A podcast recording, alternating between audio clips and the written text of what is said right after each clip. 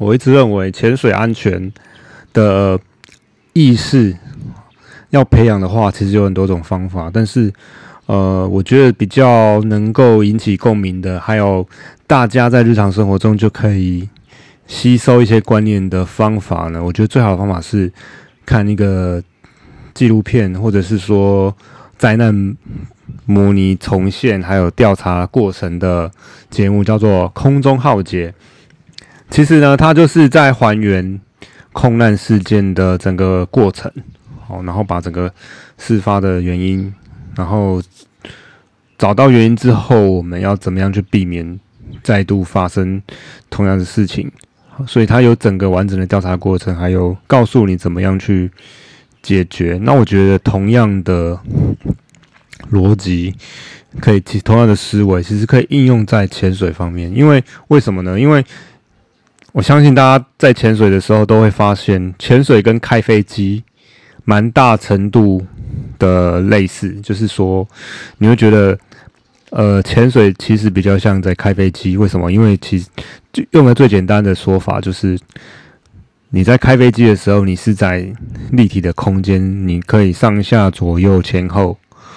然后潜水也是一样，你是在一个三 D 的环境当中移动的。呃，开车的话，你只有二维的平面在移动，你没有，你没有办法让你的车子跳起来，也没办法让你的车子沉下去嘛。所以，其实潜水嘛，跟开飞机有蛮多类似的地方。那如果说我们知道空难会发生的原因，然后它怎么后来是怎么样去避免的话，其实你把同样的方法套用到潜水，你也可以获得很多的启发。所以我常常会去看《空中浩劫》，然后。呃，其实潜水你会发现，其实为什么是空中浩劫空难事件会做成这种好几季的节目呢？你看空中浩劫已经出了二十几季吧，为什么它有那么多的题材可以来拍？可是好像没有潜水的事件可以拍成类似的这种电视剧影集。其实很大原因在于飞机上有黑盒子，所以它可以记录非常多的。资料，然后呢？因为每次空难发生，它牵扯到的人命实在是太多了，所以即使要花非常多的金钱跟时间去调查，把原因找出来，政府啊，还有航空公司都会花这笔钱去处理。好，可是呢，在潜水的话，我们能够累积到、收集到的资料，大部分只有电脑表，还有，嗯。可能你自己带的相机，或者 GoPro，或者是你前半的证词，所以相对来说，你可以收集到的资料会少很多。那所以呢，嗯，我们比较能，我们比较少能够去挖掘一个潜水意外事故呃很深层的东西，所以大部分都是，所以我们但是我们可以看空中浩劫。好，来去思考潜水的安全。然后我今天想要跟大家分享的是第十八季第十集，它是发生在美国这个联合快捷航班号六二九一的一个空难事件哦。那整个空难发生的过程，简单来说就是飞机它要进场的时候，如果遇到不好的天气，它可能会。采用一种比较冒险的飞法，就是它不是缓缓的下降，它是从高空突然往下降，穿过云层，因为它这样很快的这种降落，所以叫做 slam dunk，灌篮式的陡降法。但是呢，他在做这个这种飞法的时候，他要必须要很注意你的空速跟高度，因为。当你低于最高空速的时候，你可能会失速嘛？哦，因为你是快速的降减速又快速的下降，那等到你降到很低的时候，速度不够，你可能会坠机。所以其实这时候你要做什么呢？其实你必须要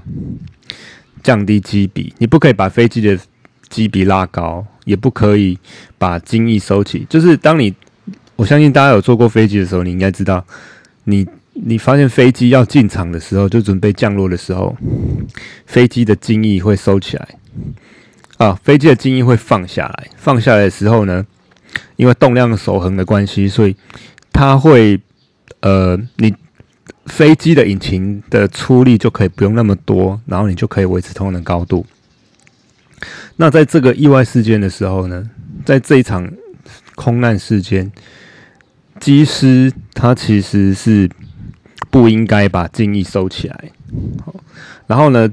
这时候同时因为他他没有开啊，他没有把自动驾驶给关掉，然后那个自动驾驶会。想办法把机鼻拉起来，所以他同时是处于机鼻拉高，然后呢又把襟翼收起的这个状态，所以就很快的就会坠地。然后再加上在这场空难当中，机师呢他不太熟悉液晶数位化的驾驶舱，也就是说，你看像比较旧的车子。它的那个仪表板，驾驶舱仪表板是很多是指针式的数呃类比式的指针，可是比较先进的或者是像特斯拉，你可以发现它的仪表整个都是数位化的，没有一个按钮，都是虚拟的按钮，然后都是液晶的数位化的驾驶舱。好，所以，但即使最先进的飞机，它还是不能够完全依赖仪器飞行啊。然后，所以当你那个机师。依赖自动驾驶的时候，没有注意到失速，其实你还是有补救的机会，但是你要在当下判断，然后去补救。然后同时在这场空难当中，因为副机师他是一个菜鸟，他在这种比较非典型的状况的时候，他也不知道怎么处理。那原因为什么会这样？就是因为这个航空公司它。当时候正在扩张，所以他还没有办法同时聘到非常多很有经验的机师，所以在这一场空难里面，主呃主驾跟副驾两个人都算是比较菜的菜鸟。一般来说，你应该不是不会让两个菜鸟同时飞一台飞机的，因为一旦发生比较难掌控的事件的时候，因为两个都很菜，可能就两个人都不会处理。然后，所以。呃，在这场空难的时候，呃，结束之后，呃，之后他们有访谈幸存的乘客，哦，怎么改进？那其中就有讲到，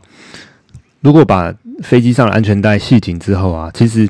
它没有那么容易松开，你会发现，而是你要先想办法弄松，才比较好打开。那其实呢，这个在潜水上，我们其实跟 B C 的这个快卸有点像，就是因为有些人会买背囊式的这个背飞，可是呢，如果它是，呃，因为背囊式的那个绑那个织带，它为了增加机械强度，所以呢，它可能是一条龙式的。那这种一条龙式的这种织带呢，其实它没有很很容易松开。所以说，在紧急状况的时候，你必须可能要借助切割工具才可以去把它切割来。好，所以这还有这场空难给我们潜水员还有什么启示呢？就是我们其实要非常注意你的深度还有上升速度。在特殊紧急状况的时候，我们是常常会采用比较极端的上升或者是下降，比如说 C 萨。那如果说西萨，呃，比如说像西萨或者是头下脚上舒服力快速下潜哦，就是一个是往上快速上升，一个是往下快速下降。那以西萨来说，你还是要控制好上升速率，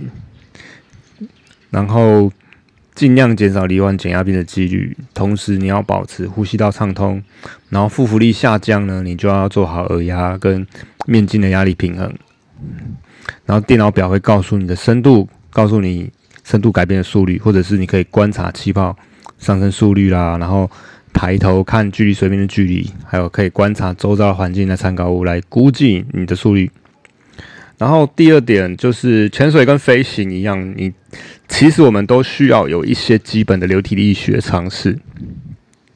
也就是说，当你快速上升的时候，当你发现自己像放放天灯。或是放飞机、放风筝，从底下往上往水面快速上升的时候，你要怎么降？你要怎么减低这个快速上升的速率呢？除了你可以把 B、C、D 里面气卸掉以外，你可以头下脚上往反方向踢，你还可以怎么样？你还可以想办法增加自己的阻力，比如说手脚打开。那如果说这时候你你把你的手脚缩起来的话，或者是你把 B C D 充气，你就会快速上升。好，然后呢，现在的那个电脑表功能越来越强大，那功能越来越强大的电脑表，可能意味着它会显示非常多的参数。所以如果你买很比较高端的电脑表，哦，但是你没有好好的去读说明书，然后问教练怎么用，然后过度依赖电脑表去帮你做规划或计算免减压停留时间，然后你没有你没有去思考，当这个电脑表故障或者是自己设定错误的时候该怎么办，或者是你把电脑表切换到比较进阶的模式的时候，一次会显示很多你看不懂的参数，那可能你进入减压模式的时候就会看不懂。电脑表